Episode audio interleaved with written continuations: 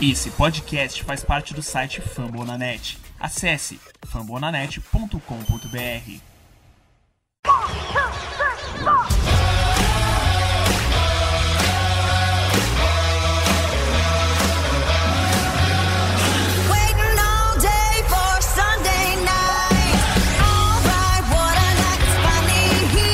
Estamos começando mais um preview da Casa do Corvo e dessa vez, meu amigo, se a temporada não era para valer até aqui, depois de tanto problema, depois de tantos trancos e barrancos, agora a coisa ficou séria. Já é clima de playoff, meu amigo. Eu sou Cleverton Linhares e hoje eu estou sozinho, não tem Giba Pérez, não tem João Gabriel Gelli, estão todos eles com seus compromissos, então eu assumo por conta aqui. Mas não é por isso que eu não estou em boa companhia para falar sobre o jogo contra o Cleveland Browns. Estou aqui com o Eber Barros do Downpound BR. Eber, você já esteve aqui na Casa do Corvo, já participou da nossa live da EFC Norte lá no começo da temporada, então nem vou me alongar muito com as cerimônias. Seja muito bem-vindo de volta, meu querido.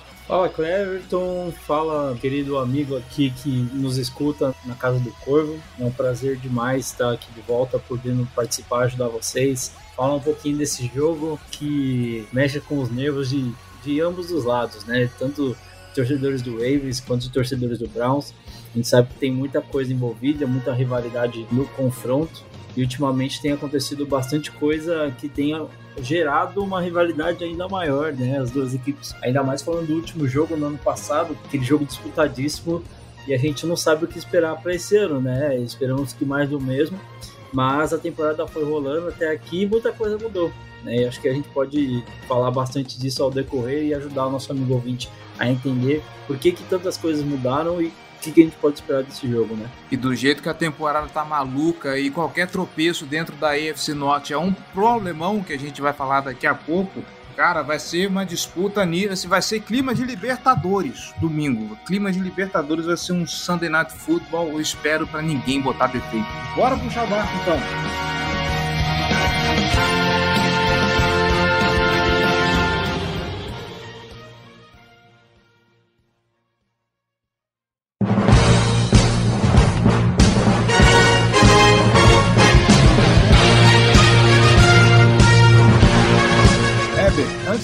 Começar a falar do time em si, já faz um tempinho que nós estamos pedindo para os nossos convidados falarem um pouco sobre comissão técnica, a respeito dos técnicos, coordenadores e tudo mais. O Kevin Stefanski, me corrija se eu estiver errado, ele assumiu o time na temporada passada, né?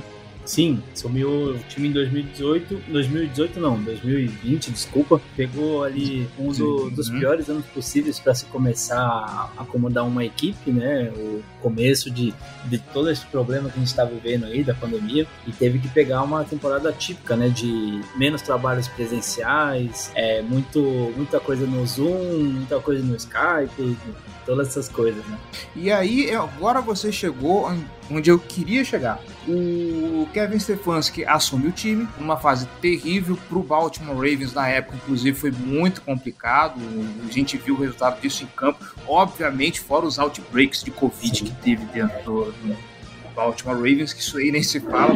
Mas para o Cleveland Browns, apesar dos pesares, sem torcida, ah, com pouco treinamento presencial, talvez zero treinamento, não sei como é que as coisas funcionaram em Cleveland, o time chegou longe. O time foi para os playoffs, o Cleveland Browns tirou aquela nhaca de poder vencer finalmente o Pittsburgh Steelers em, em pós-temporada. Nossa, e eu vi esse jogo, eu fiquei muito empolgado.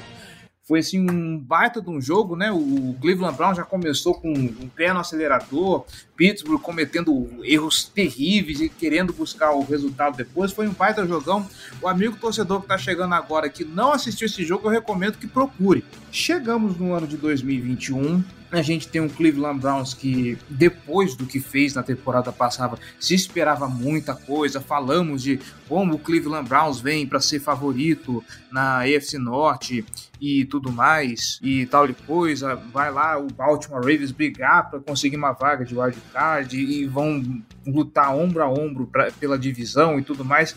A realidade hoje é que o Cleveland Browns inexplicavelmente tá numa campanha 6-5 e em último na divisão, se eu não me engano. Eu- né, nesse momento, se eu não me engano, a, Nesse momento, sim. a isso, à frente tem o Cincinnati Bengals e mais em cima ainda o Pittsburgh Steelers. Só que, poxa, é uma campanha ainda, é uma campanha positiva. O Kevin Stefanski tá tendo que se virar com problemas de lesão. Nossa, o, o injury report do, do Cleveland Browns, se a gente reclamava que o nosso estava feio, dos Browns também não estava muito atrás. Qual a, a percepção, a, a percepção, a avaliação do, do Kevin Stefanski para esse trabalho de 2021 pro, pro torcedor do Cleveland Browns? O, o- o que, que a gente espera do, do Stefanski? Cara, vamos lá. É, eu acho que, de certa forma, uma coisa que é legal a gente até mencionar, o Stefanski termina o ano de 2020, começa 2021 no caso, né? É eleito como o head coach da temporada passada, né? Ele foi realmente um dos melhores trabalhos que a gente viu ao redor da liga, isso eu tento falar sem carregar o lado do clubismo, mas a gente conversou com muita gente de outros times e muitas pessoas confirmaram isso, né? Feito todo esse trabalho, tudo o que girava em torno de Cleveland, de, de- dos problemas que a, a franquia enfrentava. E ele conseguiu fazer um trabalho assim, beirando a perfeição. Acho que se tivesse avançado é, sobre, naquele jogo contra o Kansas, talvez teria coroado ainda mais um trabalho que foi muito bom. E o problema disso, cara, é que a expectativa foi gerada, né, para 2021 tanto com o trabalho dele, mas também com as movimentações que o Browns fez na, na, free, na free agency, no draft, foi muito bem com as escolhas e tudo mais. E você vem para 2021 com uma expectativa acima do que você tinha em 2020, de coisas melhores poderiam acontecer. Tanto que ó, o amigo aqui da Casa do Corvo, ou de outros programas que no, outros fãs que nos escutam, que tiveram a oportunidade de acompanhar nosso programa lá da NFC Norte, sabe do quanto a gente falou, do quanto a gente conversou sobre o Browns, as expectativas que eram geradas, e agora a gente vai vendo ao longo da temporada, como você mencionou, é um time que está 6-5, tem uma campanha positiva, mas está numa divisão que é, se não for a mais disputada, deve ser uma das mais disputadas da temporada até aqui. Então, acho que o trabalho dele em si vem sendo muito prejudicado, talvez por. A, a gente pode falar das lesões, é claro.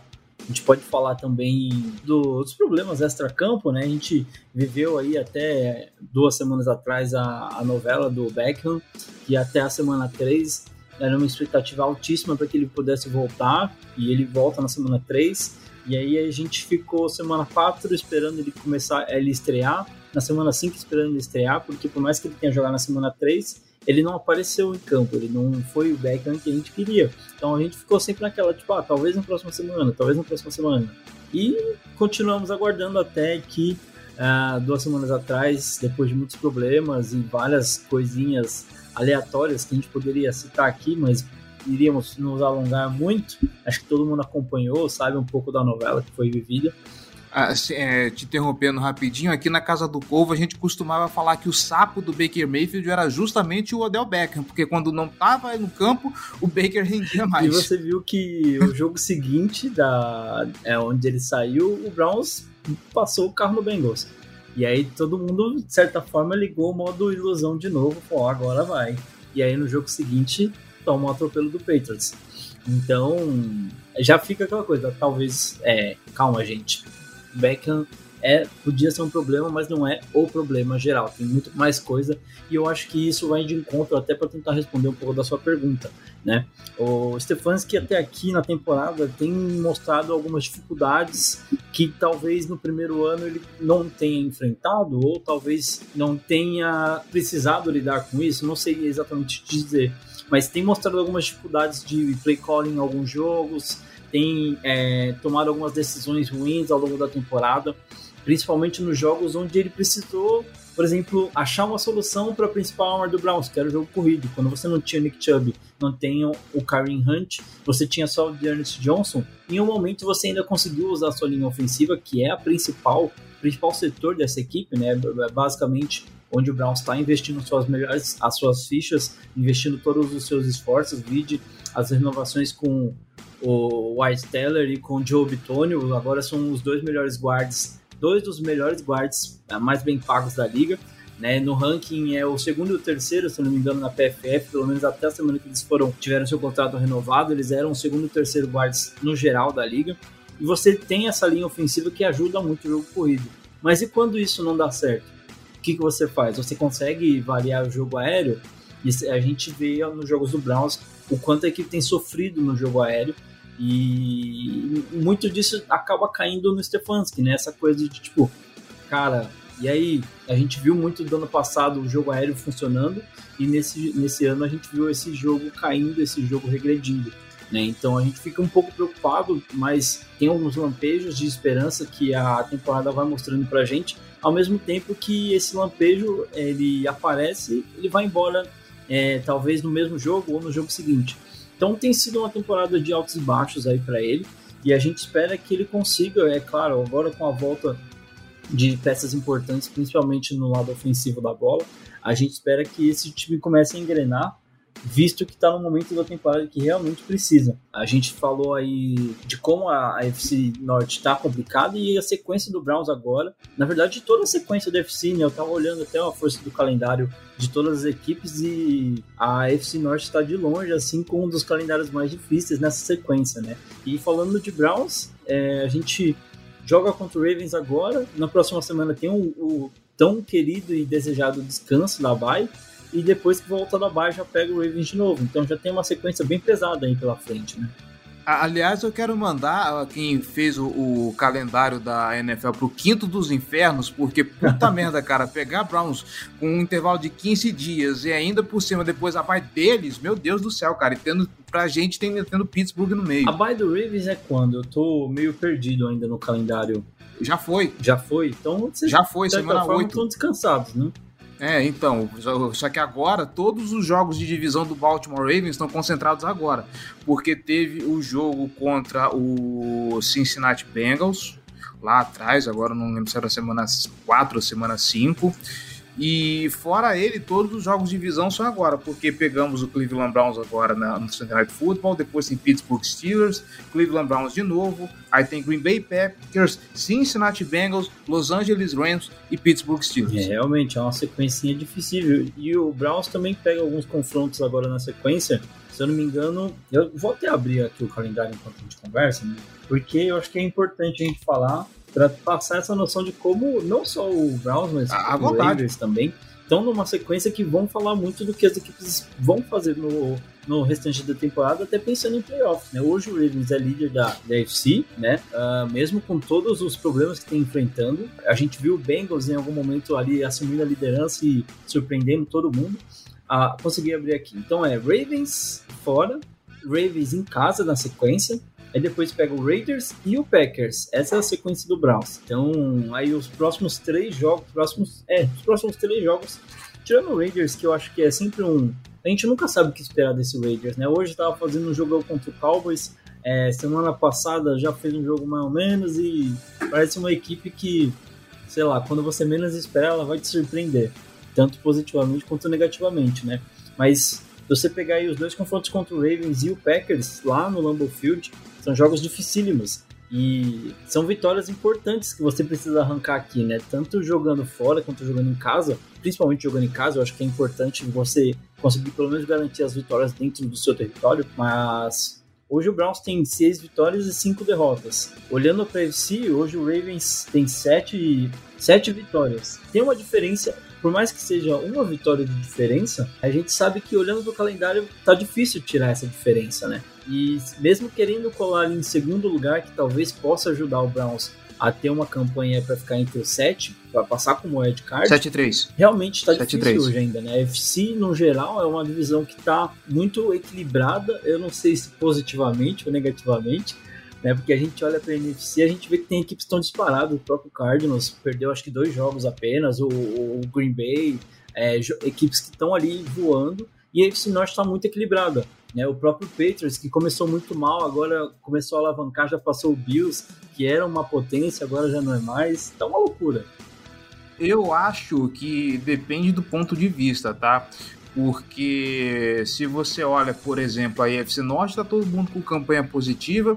O que separa Cleveland Browns do Cincinnati Bengals, por exemplo, é uma bye, né? Porque os Bengals já descansaram, os Browns ainda não, por isso tem uma derrota, uma, uma derrota a mais. Só que do Uhum. outro lado você tem um Tennessee Titans que perdeu para um Houston que tá 2-8. E é um É. Tennessee Titans que é nesse momento seed 1 da AFC. É, é, é uma loucura demais, né, Cleverton? A gente fica analisando, a gente voltando naquela conversa que a gente teve no começo do ano, né? No começo da temporada, e, e as previsões que a gente fez estão quase indo por água abaixo, assim, sabe? Tirando o Ravens, que eu acho que tem essa façanha de, não sei, é.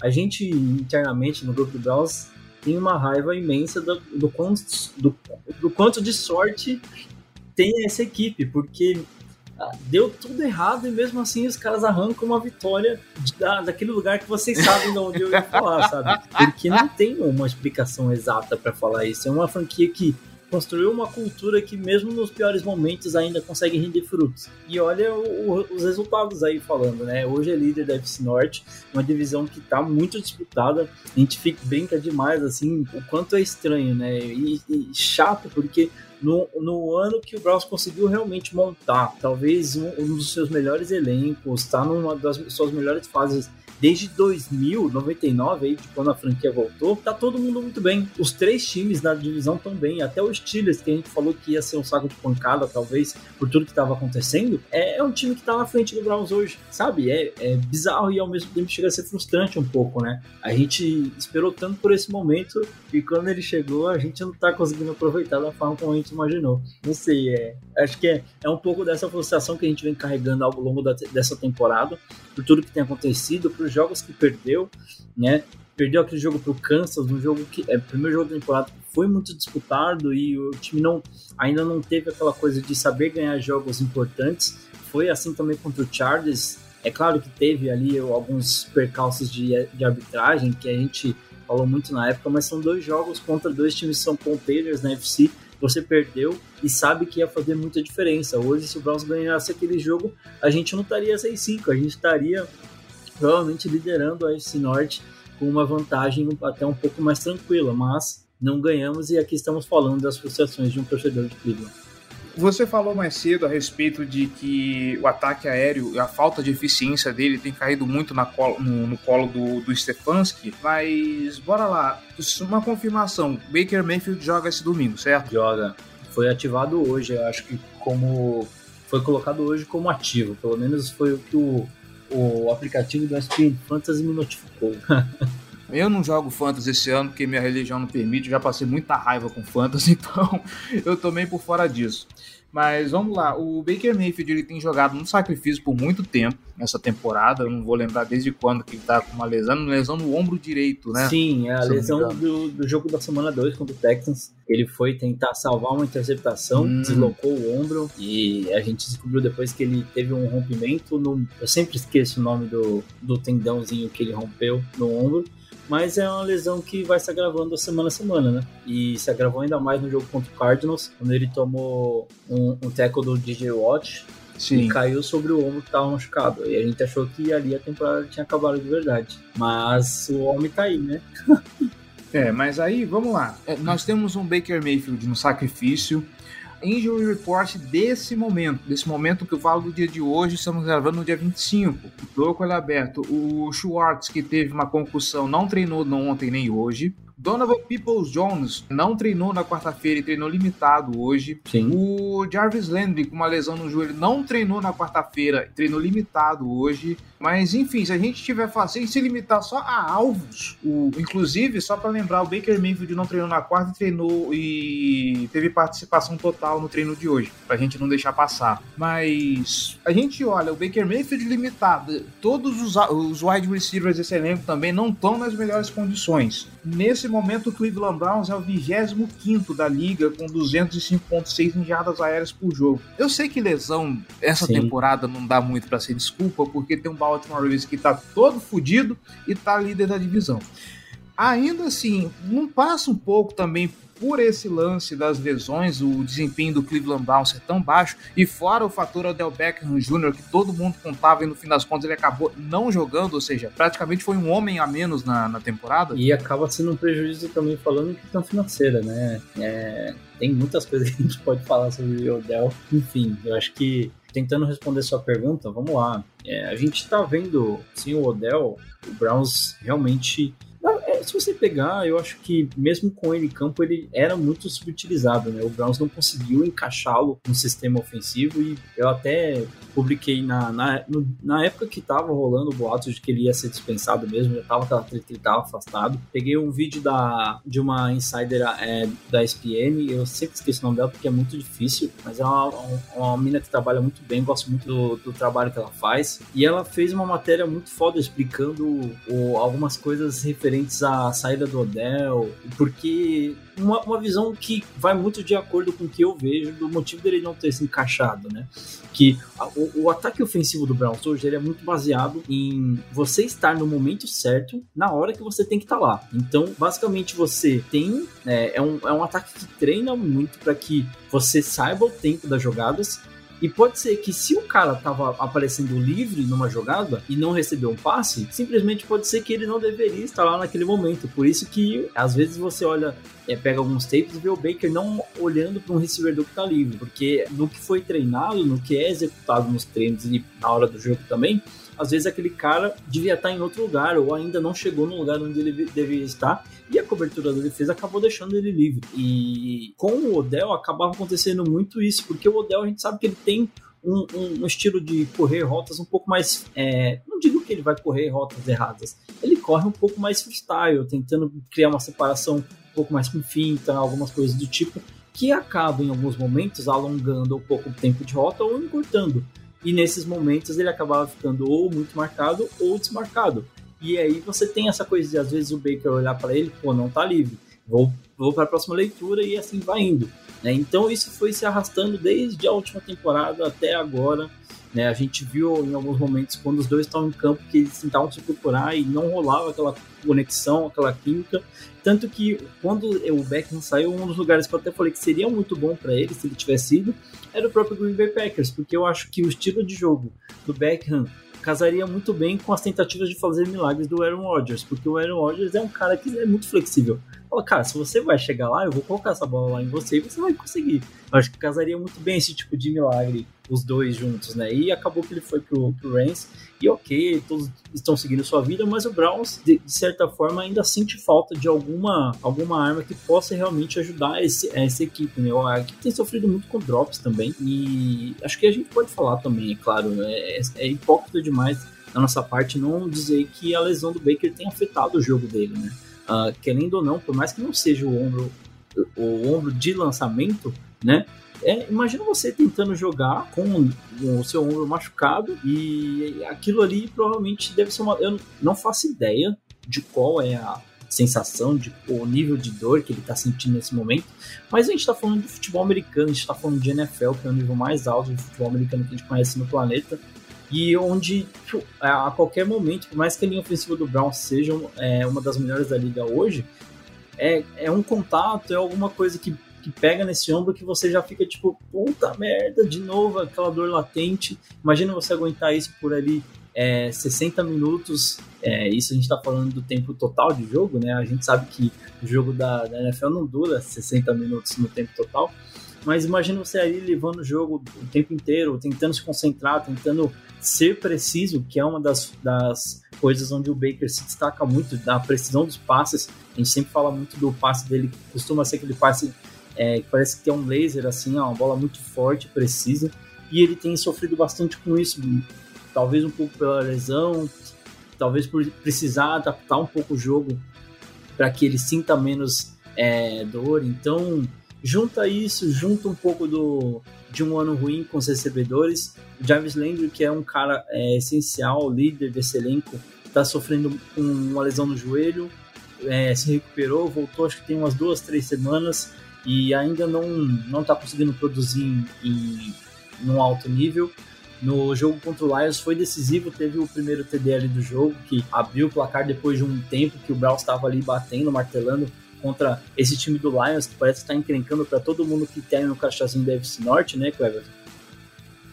Mas assim, como você falou no, no Jury Report, o Landry não treinou aí nos últimos dias. E a gente sabe que por ser uma peça essencial, existe aquele cuidado, existe aquela coisa de vamos tentar preservar, porque a gente já tá com uma rotação baixa em receivers, né? Você tem o People Jones, que é o cara que a gente espera que dê esse passo, que assume o lugar do Beckham, assume esse protagonista, tem um, é um Hulk, mas tem um potencial grande. E muitas expectativas foram criadas em cima dele, né? O Landry também você espera que ele consiga te ajudar, e ele é um cara que vai estar lá para você, por mais que ele não esteja te entregando, você sabe que pode contar com ele nos momentos decisivos né? Mas aí você tem o Higgins, que é um cara que a gente esperava muito e não tá tendo tantas oportunidades. A gente não sabe se é algum problema de treinamento, não tá conseguindo entregar o que a, a comissão técnica precisa.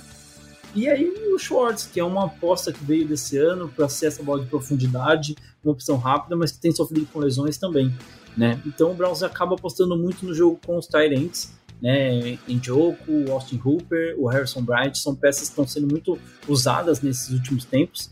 E agora para esse jogo contra o Ravens a gente tem uma talvez uma válvula de escape que vai ajudar muito esse jogo do Baker Mayfield a talvez voltar um pouco aos trilhos, que é a, o retorno do Kareem Hunt, que é um cara que recebe muito passe em screen, um cara que é muito usado como um recebedor também e é um, um, segundo running back diferente demais da, é de, de, tudo que a gente vê na liga, né? Você tem o combo Nick Chubb e Karen Hunt que ajudou muito o Browns a ganhar muitos jogos, é, que conseguindo variar muito o, o, os dois nos snaps, ajudava muito essa equipe, tanto no jogo corrido quanto no jogo aéreo. A gente espera que a volta do Hunt é, consiga adicionar aí alguma, algumas mãos confiáveis para o Baker conseguir fazer esse ataque rodar do jeito que a gente já está acostumado a ver.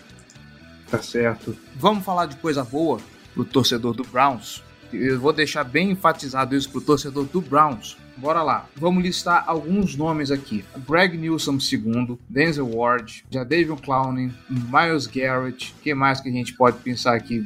Cara, essa defesa dos Browns, assim, você fecha o olho e Jeremiah Wolso Coramoa, como eu queria esse cara no Baltimore Ravens, Eber do céu, você não faz ideia. Então a gente pode fechar o olho no roster do Cleveland Browns e pensar qualquer um da defesa assim, que a chance de você pegar um jogador muito bom é grande. Essa defesa do Cleveland Browns, se não é uma da, das melhores, talvez a de Tennessee esteja performando bem, mas a do Cleveland Browns é de dar inveja.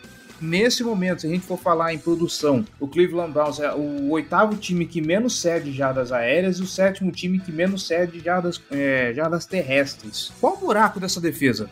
Dá para passar por essa defesa aí e conseguir ganhar o jogo enfrentando essa galera toda aí? Pô, Cleverton, vou te falar que às vezes você elogiando tanto assim, nem parece que você tá falando da minha defesa, viu? Porque a gente assiste o jogo, a gente passa tanta raiva. É, é só pegar o jogo contra o Patriots, cara. É, é claro que o ataque teve sim só parcela de culpa, mas a defesa não conseguiu parar nada do que o Patriots propôs.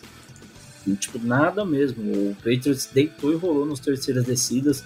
E é talvez aí o grande ponto onde o Browns tem sofrido muito para. O time tem conseguido ser consistente em primeira e segunda descidas, mas em terceira e quarta, rapaz, tem sido uma mãe. E, e assim, é, para não dizer que Patriots foi um caso isolado, a gente pode lembrar também lá, no, acho que foi no SoFi Stadium, esse jogo tiroteio que foi contra Sim. o Los Angeles Chargers. É, o ataque do Chargers é um ataque ruim de separar, né? A gente viu aí poucos, é, alguns jogos que o Chargers oscilou e o ataque não foi o que a gente sabe que pode ser, que é esse ataque explosivo com o jogo aéreo é, fenomenal, comandado pelo braço forte do Justin Herbert, que consegue achar passes em profundidade, e tem receivers que conseguem acompanhar esses passes. Né? E a secundária do Browns estava no momento ok, vou aceitar todo mundo aqui, e foi muito do que aconteceu. Né? Em alguns momentos teve oportunidade de parar, a gente. É complicado, não vamos falar de arbitragem aqui, porque não é o nosso foco.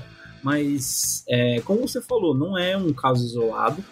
Uh, mas, assim, vamos tentar olhar o lado bom, até porque eu tô aqui, de certa forma, para defender o Browns, né? Em algum momento vamos falar que trouxeram um cara que torce pro Browns, mas só é, tá fazendo um papel aleatório. Mas assim, a gente tem visto muitas coisas boas dessa defesa. É, o próprio jogo contra o Bengals, o primeiro confronto da FC Norte que o Browns teve, primeiro e único até aqui, né? Foi um, um dos melhores jogos da equipe na temporada. Né, conseguiu anular muito bem a principal ameaça do Bengals, que é o Jamar Chase, que vinha tendo um ano muito bom, essa conexão entre o Chase e o Burrow tem funcionado muito bem. Acho que vocês até têm um testemunho para dar sobre isso. Mas Não Browns vamos conseguiu- falar sobre isso, tá? Vamos, vamos seguir o barco. Deixa pra. Ah, então, o Browns conseguiu, ok, conseguiu anular. O Chase não teve, aparentemente ficou em casa naquele dia, não foi pro jogo. E foi muito bom isso pro Browns, né? É, São jogos assim que essa defesa conseguiu ah, aparecer e ganhar uma moral na temporada. Mas aí que fica o grande X da questão. Qual é a defesa que a gente vai ver contra o, contra o Ravens? A gente sabe que enfrentar o Lamar Jackson é. A gente não sabe, né? E até o momento acho que ele tá. é, tá ativo pro jogo, mas ele tá aí lidando com a doença. Não, ele, ele já treinou, já que estamos falando de injury report, ele já treinou com. é, teve treino completo ontem e, e hoje. Mas Então, na semana passada ele tinha começado treinando, né? é, se não acontecer nenhum imprevisto, é, o Lamar Jackson joga. Minha preocupação nesse momento é o Marquise Brown, porque ele ainda tá limitado. Então. E aí a gente fica nessa, nessa dúvida, né? Tipo, a gente sabe que enfrentar o Lamar Jackson, o estilo de jogo que o Ravens usa quando ele tá em campo, é muito difícil. Ó. É um dos jogos mais difíceis de parar na liga. A gente viu equipes fazendo muito bem isso esse ano. E eu espero, do fundo do coração, que o Joe Woods tenha assistido esses jogos e que esteja com essas fitas lá para conseguir falar, ok, o que, que o Dolphins fez aqui que ajudou a parar esse time, né? Então, são expectativas que a gente tem. Agora, se a gente vai conseguir executar algumas coisas parecidas, é difícil, difícil saber. As peças, eu acho que estão lá, como você citou. A gente tem um front que está tendo muitos resultados. Garrett hoje é o líder em sacks e em QB hits da liga. A gente tem o Jadevon Clown que tem ajudado muito contra o jogo corrido. Né? Nessa, essa defesa ano passado sofria muito contra o jogo corrido e esse ano tem conseguido ser um pouco melhor. Um pouco, talvez bastante, eu diria, né? do que era no passado, tá bem melhor. Mas o grupo de linebackers deu um, um passo à frente com a chegada do Jock, mas ao mesmo tempo é, a gente esperava muito mais do Anthony Walker, com toda a expectativa que ele veio, do que ele poderia render lá em Indianápolis e poderia render aqui em Cleveland, né, como play caller, esse cara que é o líder da defesa em campo, a gente ainda espera um pouquinho mais dele. Para nossa surpresa, um dos, dos caras que a gente imaginou que não ia fazer tanta falta assim, tem feito muita diferença em campo, que é o Malcolm Smith, um veteranaço, foi campeão com o Seahawks, e a gente estava só falando, ok, esse ano vai ser o ano que a gente não vai sentir falta dele, e ano que vem a gente vai dispensar esse cara. Mas ele tem se mostrado muito útil e muito necessário nessa defesa. É um cara que tem feito muita diferença em campo, todos os snaps que está atuando, ele é importante, ele é decisivo. Terminou o jogo passado contra o Lions sem errar nenhum tackle, né? Então são coisas assim que vão fazendo diferença. Então a gente sabe que algumas peças nessa defesa tão, têm se destacado e a gente não esperava. Ao mesmo tempo, o Ward, Denzel Ward, que é um dos destaques dessa defesa, começou a temporada muito mal e agora vem crescendo, tem indo muito bem. Contra o próprio Bengals, anulou o Jamar Chase junto do Greg Nilsson, que também fez uma partidaça naquele jogo. E eu, já, já falando dele, né, Greg Nilsson tem feito uma temporada de Hulk muito boa até aqui, um dos grandes destaques dessa temporada, dessa defesa. A gente tem falado muito dele lá no nosso grupo, a gente elogia muito. É claro, temporada de Hulk, a gente sabe que todo Hulk tende a, a sofrer muito no seu primeiro ano de liga, mas ele tem ido bem, pegou confrontos difíceis e tem ido bem, tem se mostrado um cara que valeu a primeira escolha, sabe? Eu acho que Cleveland tem um bom reforço Uh, aí nessa secundária, tá conseguindo formar uma boa dupla de, de cornerbacks. E a gente sabe o quanto é difícil formar uma dupla de cornerbacks nessa liga hoje e o quanto é necessário também, né, Cleverson? A gente vê cada vez mais times montando combos de receivers com esse jogo aéreo na, na NFL ficando cada vez mais é, difícil de parar. É muito bom você ter é, uma, uma secundária que te ajude com isso. Né? E, e, aí, falando secundária, a gente vê é, o, John, o John Johnson terceiro conseguindo de alguma forma se encaixar melhor nessa secundária. Tava meio perdido ainda no começo da temporada, mas de alguma forma vai encontrando seu espaço ali e mostrando que valeu sim o que Cleveland é, pagou nele na Free Agency. E talvez essa dupla de, de safeties é que a gente ainda está se perguntando quem é o cara. Né? A gente teve a volta do Green Delpit nessa temporada, teve um primeiro jogo muito bom, voltando é, fazendo sua estreia por time, né? Ficou de fora na temporada passada, ele foi draftado no ano passado, mas sofreu uma lesão no tendão de Aquiles, ficou de fora a temporada inteira e veio estrear, se não me engano, na semana 3 ou 4 dessa temporada. Fez um jogaço, mesmo com snaps limitados, mas aí depois disso foi altos e baixos, assim como o Ronnie Harrison, que era um cara que a gente tinha uma expectativa gigante para essa temporada, mas tem, tem atuado muito abaixo do que a gente esperava. Então, assim, Uh, respondendo sua pergunta, depois de tantas voltas, né? Buraco nessa defesa tem um monte. A gente só não sabe como que ela vai pro jogo. O que que a gente vai como a gente vai atuar, como a gente vai tentar fazer para parar o Lamar Jackson, é uma grande interrogação, uma grande incógnita, ainda mais tendo o Joe Woods como coordenador defensivo, que é um cara que vive com muito amor e ódio quando a torcida do Browns. É, é até legal depois de jogos assim, legal claro, depois que perde a gente não fica feliz com nada. Mas depois de um tempo você começa a olhar os tweets xingando Joe Woods, assim, depois de derrotas, o jogo que a defesa foi mal. É bizarro, assim, sabe? E depois você pega jogos que ela vai muito bem, tipo, me desculpa, Joe Woods, eu nunca te critiquei, não sei o quê. Então tem esse caso de amor e ódio. E a gente, na real, só espera que ela consiga manter uma constância, né? Não precisa ser todos jogos espetaculares mas que você consiga ter jogos constantes, que você consiga em um é, pelo menos forçar um ou outro turnover para poder ajudar o ataque e fazer aquela fórmula básica que a gente sabe que funciona muito na NFL, né?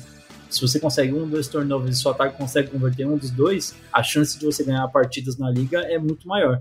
E é isso que a gente espera da defesa, essa constância, uma coisa que a, a, seja a média e não abaixo da média ou sempre é, muito acima, né? Uma constância no momento é tudo que o torcedor do Browns pede. Só lembrando que para esse confronto o Cleveland Browns vai pegar um Lamar Jackson um pouco diferente, né? Porque a liga se acostumou tanto a ver um, Lamar, um, um jogo corrido explosivo, o Lamar Jackson sendo uma ameaça tripla e Dessa vez, para 2021, a gente está vendo um Lamar Jackson muito mais passador e que está tendo problemas com em ganhar é, com, com, as pernas. Óbvio que ele continua com o mesmo atleticismo e tudo mais, só que a partir do momento que o, o, o jogo corrido depende quase que única e exclusivamente dele, porque o backfield não tem mais todo aquele talento. Pro Cleveland Browns, eu não sei o, o quão diferente e desafiador vai ser enfrentar essa versão 2021 de Lamar Jackson. Um cara que tem dado muito problema no, nos dois lados da, da, das coisas, né? A gente falava muito dele no, no jogo corrido, mas Exato. aí ele falou assim: peraí, então vamos começar a passar essa bola. E esse ano, assim, é, como torcedor do Browns, é difícil falar bem desse cara, né? Porque ele fez a gente passar muita raiva já. Ainda faz. Hum, hum. é, a gente tem que reconhecer, a gente tem que reconhecer que dos QBs de 2018, com certeza eu acho que é o que tá Sim. tendo o melhor momento. Eber, vamos lá, estamos chegando ao final do nosso preview. Então vamos àquele momento clubista. Pega aí o, a sua jersey do, do, do, Baker Mayfield, do Miles Garrett. Eu não sei qual número que tem nas suas mãos aí nesse momento. Rapaz, se eu te falar os números das camisas que eu tenho aqui, são tenebrosas. a gente ganhou de presente, então a gente não pode Entendi. reclamar, né? Mas eu tenho três camisas do Browns hoje: uma do Brandon Whedon Deus e duas do Corey Coleman. Deus do céu. Ok. É, é para cavalo dado no céu dos dentes, né? Exatamente, então tá é isso aí. Obrigado, meu amor, por ter me dado minhas camisas. Te amo. é isso aí. Uh, primeiramente, é um matchup para a gente ficar de olho nessa disputa, tá? E aí você já pode emendar depois com uma bold e o seu palpite de placar. Lembrando que ninguém está acertando palpite nenhum aqui na Casa do Povo, estamos errando todos. E se você vier me falar que esse jogo vai ser fácil, alguém, algum torcedor vai aí te dar uns cascudos, tá? na verdade, eu acho que. Ah, vamos lá. Eu. Sendo muito honesto, por mais que a gente sempre deseje, sempre ache de alguma forma legal jogar no prime time, em alguns momentos eu odeio esse, sabe? É muita pressão, é uma coisa que tá todo mundo te olhando e você sabe que no outro dia, se perder, você já oh, começou a tomar um TD, o WhatsApp começa a bombar. Jogo de, jo, jogo de prime time, jogo de prime time é, é para jovem. É para jovem, tá? A gente que é velho, a gente gosta de assistir o jogo das duas da tarde, porque aí perdeu, afoga as, maga, as mágoas na cachaça, já, pra, já passa pro próximo jogo, já foi. Esquece. Prime time não, cara. Você vai dormir tarde, corre o risco de acordar puto, vai todo mundo falar, vai acordar é cansado porque foi dormir às duas da manhã. Acordar, isso não é né? vida, porque, cara. Porque às vezes, dependendo do êxtase da, da vitória, a gente nem dorme. Foi meio assim ano passado contra os Steelers. Tipo, foi muito difícil de dormir e, e todo mundo sabe por quê, né? O Browns veio de tantos anos sem ganhar um jogo de pós-temporada, quando ganhou no passado, quem queria dormir? Oxi, queria dormir tanto nessa vida. Então, não sei, é realmente difícil de, de ter uma relação ah, gostosa com esse horário para jogar, Mas a gente sabe que quem quer jogar pós-temporada tem que se acostumar, né? Porque são esses horários que tem pra jogar. Mas enfim, ah, o que, que a gente pode esperar desse jogo, Cleverson? Ah, como você falou, difícil imaginar um jogo fácil. Apesar do- dos poucos confrontos que eu acompanhei aqui da nossa divisão, o único que foi assim muito parelho, acho que talvez tenha sido o primeiro Bengals e Steelers, se não me engano. Eu não lembro o placar agora, mas foi um jogo disputado até. Mas aí depois você pega Bengals e Ravens, o Bengals passeou. Você pega Browns e Bengals, o Browns não sofreu. E agora a gente tem aí dois jogos da FC no mesmo dia, né, na rodada. E a gente não sabe exatamente o que, que pode acontecer, né? E, tipo, olhando tudo que tem rolado, eu acho que tem tudo para ser um ótimo jogo. Com duas equipes que precisam muito da vitória, ainda mais sabendo que tem um outro jogo de, de um outro divisional rolando no mesmo dia. Os- as duas equipes vão entrar em campo já sabendo o que aconteceu, então acho que isso de alguma forma coloca um pouco mais de pressão sobre o ombro de- dos dois times, talvez um pouco mais sobre a do Browns, porque eu acho que dificilmente o resultado de- desse jogo entre Bengals e Steelers seja um empate, mas que nós dois aqui a gente sabe que no fundo do coração a gente está torcendo por um empate, né? Mas a gente sabe que isso é quase impossível. Empate de zero. É, Exatamente, 100 pontos, por favor. Aquele jogo feio que os- os- o nosso amigo Danilo e o pessoal lá do rodeio vão ficar com o olho sangrando. Mas. E rapidinho, só, manda porque, só, porque você, só porque você mencionou o confronto, foi 24 a 10 pro Cincinnati Bengals lá na semana 3 esse Bengals Steelers aí. É, então. E assim, só continuando a linha de raciocínio, tipo, eu acho que talvez esse fator do Browns tá ali no fundo da FC Norte, jogando contra o líder, já sabendo do resultado do jogo da manhã, possa complicar talvez um pouco mais ainda a vida do Browns. né? pega um adversário que tá num momento melhor, pega um adversário que tá jogando em casa, que vai estar com o estádio lotado e a gente sabe que a torcida do Ravens costuma fazer um barulho legal, principalmente em jogos de prime time, né? É, é um cenário assim, pode parecer até jogar responsabilidade, né? Mas o cenário é muito favorável para Baltimore, né? Jogando em casa, tá num momento melhor. Por mais que as lesões aí estejam iguais para as duas equipes, eu acho que Baltimore ainda leva aquela, aquele, aquele favoritismo que a gente levantou até no começo da temporada, talvez muito por conta da cultura de ser um time que é cascudo, que tem uma comissão técnica que sabe fazer o time ganhar jogos difíceis, né? E é um tipo de jogo que talvez essa comissão técnica possa ter uma vantagem até com o estilo de jogo que possui e tudo mais. Mas vamos olhar para o passado recente desse confronto, Cleverson. O Browns foi lá em Baltimore não, não faz muito tempo, deu um cacete no Ravens. Depois a gente ah, vai pro pra ano passado, o primeiro jogo entre as equipes, os Browns vai toma um cacete do Ravens. Então, tipo, quando que a gente vai ter um jogo que vai de acordo realmente com o que a gente espera entre Browns e, e Ravens? Pô, pô, aque- aquele, aquele, aquele jogo das câimbras É do Lamar Jackson né? foi um, foi um jogo pegado, cara. Aquele jogo foi um jogo complicado. Então, e eu acho que assim, é, a gente espera que é câimbras, né? Até agora que eu me toquei no que você falou, é câimbras em algum momento, né? É, então, Aham. e se eu não me engano, acho que teve duas viradas aquele jogo. Foi, foi. Se você tinha problema cardíaco e você ia assistir aquele jogo, provavelmente você terminou assistindo no hospital, né? Ah, mas Pô, você tá falando isso, cara, você ficou sabendo que teve um, torcedor dos Steelers que morreu? não sabia, meu Deus. Aqui do Brasil, Foi, ou de lá. Não, de lá, cara, foi algum jogo dos Steelers que o jogo foi pra prorrogação, se eu não me engano, foi tanta emoção que o cara não aguentou e morreu, cara. Meu Deus do céu. Não sabia disso não. E Caramba. Norte tá nesse nível, cara. Se você tem Meu problemas aí, consulte seu médico antes de assistir o jogo. Principalmente esse de domingo, que é um prime time tem tudo pra ter uma dose a mais de emoção. E, cara, vou tentar ser mais sucinto agora, já acho que viajei muito na maionese aqui nas minhas opiniões, mas para tentar ajudar o nosso amigo ouvinte que tá aqui, eu acho que a, a expectativa é sempre a melhor possível, porque são equipes que estão ali brigando, o Ravens brigando pela liderança, o Browns ainda tá no páreo, vai entrar na bye, vai conseguir recuperar boa parte dos jogadores, ainda tem, por mais que a gente já tenha avançado muito na temporada, ainda tem chão, e ainda tem muitos confrontos difíceis para as duas equipes. Né? Pelas quatro, na verdade. A gente está falando de uma, uma divisão que está literalmente ferrada em, em questão de calendário. Mas esse jogo em específico, ele é importante demais. O Browns jogou um jogo e ganhou esse jogo na, na divisão. O Ravens jogou um jogo e perdeu esse jogo na divisão. É isso mesmo? Isso, foi só, isso, foi só aquele vareio que, que o Cincinnati Bengals deu. Nesse momento, o Ravens está 0-1. Então, e olha como é importante para esse confronto para as duas equipes, né? Acho que a- até vou te pedir ajuda para validar se o meu raciocínio estiver certo. Se o Browns ganha, por mais que esteja com um recorde pior, ele fica melhor na divisão que o líder da atual conferência. E o Ravens, se ganha o jogo, ele consegue um recorde, melhora ainda mais o recorde e consegue melhorar a sua campanha dentro da divisão. Então, olha como tem um confronto decisivo para a partida. Olha como tem um cenário de decisão para esse jogo e como ele é tenso, né? Complicado, né?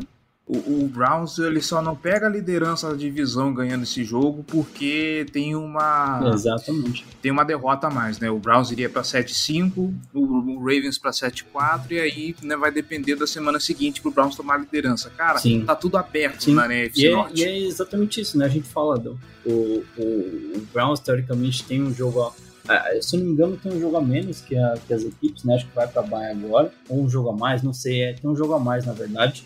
Até tudo se igualar agora que o Browns descansa. O Bengals acho que já foi para Bay, o Steelers já foi para Bay. Falta só Browns e Ravens agora. Então a gente está caminhando aí para um momento onde a gente vai começar ter um divisor de águas e eu acho que ele começa nesse domingo já, né, Cleverson? E o que, que posso te dizer de placar? Ah, como clubista que sou e clubista serei, eu vou apostar na vitória do Browns. Sofrida, eu acho que com momentos de passar mal, inclusive, ah, mas eu aposto, eu aposto numa vitória sim. E eu digo mais, cara, como clubista e iludido que sou, eu vou dizer que é um jogo que vai mudar para melhor, assim, a, a, a, a sorte do Browns na temporada. Assim como a gente está acostumado aqui no, no futebol brasileiro, né? Quando a gente joga um clássico, geralmente quem tá pior é, ganha e muda toda a sorte, né? Eu acho que vai acontecer um pouquinho disso nesse jogo. É um meu palpite. Olha, não mudando a sorte do Ravens, pode mudar a sorte de, dos Browns aí, que tá tudo certo, tá tudo ok, sai todo mundo feliz. E faltou a gente falar um pouquinho, falamos tanto de Lamar Jackson, e eu acho que um confronto interessante vai ser as trincheiras dessa vez. Normalmente, confronto de, NFC, de AFC Norte é muito físico, é muito pegado, é futebol americano raiz, como a gente gosta de dizer, e a linha ofensiva do Baltimore Ravens não vem vivendo um dos seus melhores momentos. Alejandro Villanueva não vem numa boa fase, o guard que tá do lado dele, que é o Ben Powers, também não vem fazendo um bom jogo. Domingo passado ficou visível isso do tanto que o Tyler Huntley apanhou de tomou sec naquele jogo. Foram seis sacks naquela partida, boa parte do, do lado esquerdo. O Patrick McCarry tá voltando de lesão, então ele não tá 100%, tá ainda se recuperando. Linha ofensiva, é, entrosamento, então você precisa ainda engrenar, se manter firme. Um lado que não tá bem prejudica o outro e tudo mais. E caramba, cara, a pressão do, do Cleveland Browns, se o Cleveland Browns também tentar emular o que o Miami Dolphins fizer, eu prevejo muita porrada em cima do Lamar Jackson. Muita porrada. Eu acho que a diferença só tá no que o Lamar Jackson é um cara que sabe sair melhor dessa pressão, né? Sim, ele é um pouquinho mais móvel, mas Talvez é o que salve, né? Mas assim, dependendo do jogo, não ajuda muita coisa. A gente viu contra Miami quinta-feira à noite, apesar de ser um jogo atípico. De certa forma, eu tô apostando que esse jogo vai ser 24 a 21, Baltimore Ravens. No overtime, esse jogo vai pra prorrogação. Como tem que ser Baltimore Ravens e Cleveland Browns, desculpa, gente, mas vai ser um jogo pegado, vai ser um jogo apertado. A gente vai sofrer de novo. E aqui eu vou meter duas bolsas. Já que os, os meninos não estão aqui, eu vou representar por eles. Em primeiro, vai ter uma interceptação nesse jogo. Eu não sei se o Josh Bynes vai pro jogo. Se, for o Jo- se ele for pro jogo, vai ser uma interceptação do Josh Bynes. Como ele tá ameaçando há muito tempo, volta e meia você vê ele cortando linha de passe e tudo mais. Ele vai forçar uma interceptação. Ele vai conseguir. E o primeiro touchdown do Rashad Bateman, que está aí levando à frente essa campanha. Vamos ver o primeiro touchdown do Rashad Bateman, nosso wide receiver calor, movedor de correntes. E é isso. Fechamos por aqui. Falamos bastante para você ver como é confronto de, de divisão dá pano para manga. Eber, é isso, cara. Muito obrigado pela participação, muito obrigado aqui pela presença. Que a- a- essa aqui seja mais uma de várias que, que venham a acontecer. E o microfone nesse momento é seu, meu querido. Muito obrigado e faça aí o seu jabá. Claro, vamos lá. Eu até peço desculpas porque eu dei meu palpite, mas pela metade, né? Nem citei placar. Nem gosto de falar tanto de placar assim, porque Se eu citar dois, três que eu acertei na mosca, é, é, é muito. Mas Aqui a gente errou todos. eu acho que essa é a graça, no final das contas, a gente falar placar errado para quem tá escutando, no final das contas, vir cobrar a gente que a gente só é a placar.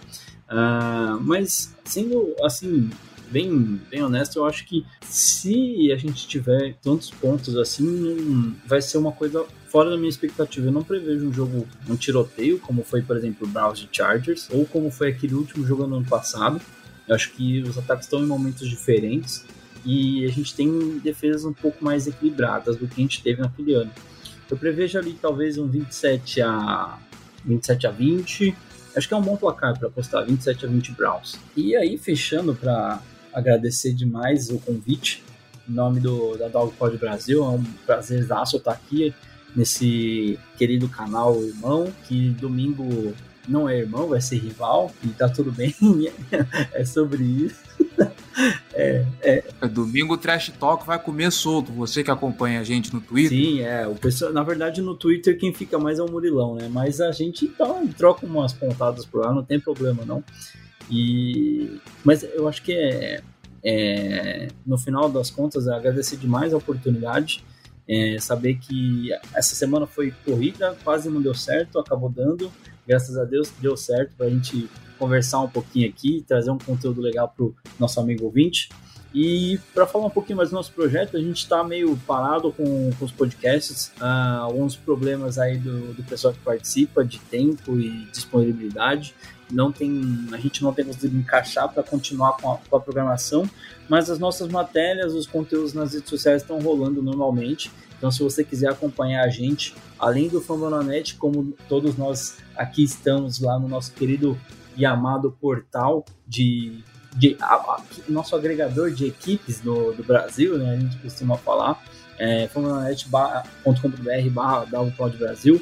Você também encontra a gente no Facebook, no, link, no, no Instagram e no Twitter, no arroba DalvoPodBR, tá certo? No YouTube, você também vai encontrar a gente lá no Dalvopod Brasil. Acho que são esses, é, Cleverton, quem quiser me, me, me seguir também nas no, no Twitter ou no Instagram, arroba underline 87, ou Eber Barros, se você quiser procurar. Tô sempre por lá tentando trazer uma ou outra coisinha legal pra gente conversar. E eu acho que é isso. Falamos bastante. Eu queria te agradecer demais, cara, porque gosto, gosto de estar aqui porque a gente sempre troca uma ideia legal, a gente consegue conversar bastante e eu acho que é isso. Trazer essa reflexão legal para quem tá ouvindo a gente do outro lado. Imagina, cara, a Casa do Corvo que agradece. E a gente agradece também você, querido ouvinte, que escutou esse papo. Esperamos que, a gente espera que tenhamos conseguido levar bastante informação para você chegar preparado no Sunday Night Football e conectar bastante e já saber, imaginar o que pode ser esse confronto. Nos vemos semana que vem para falar sobre o recap desse tão aguardado Sunday Night Football. E é isso, galera. Nos vemos então semana que vem e até mais.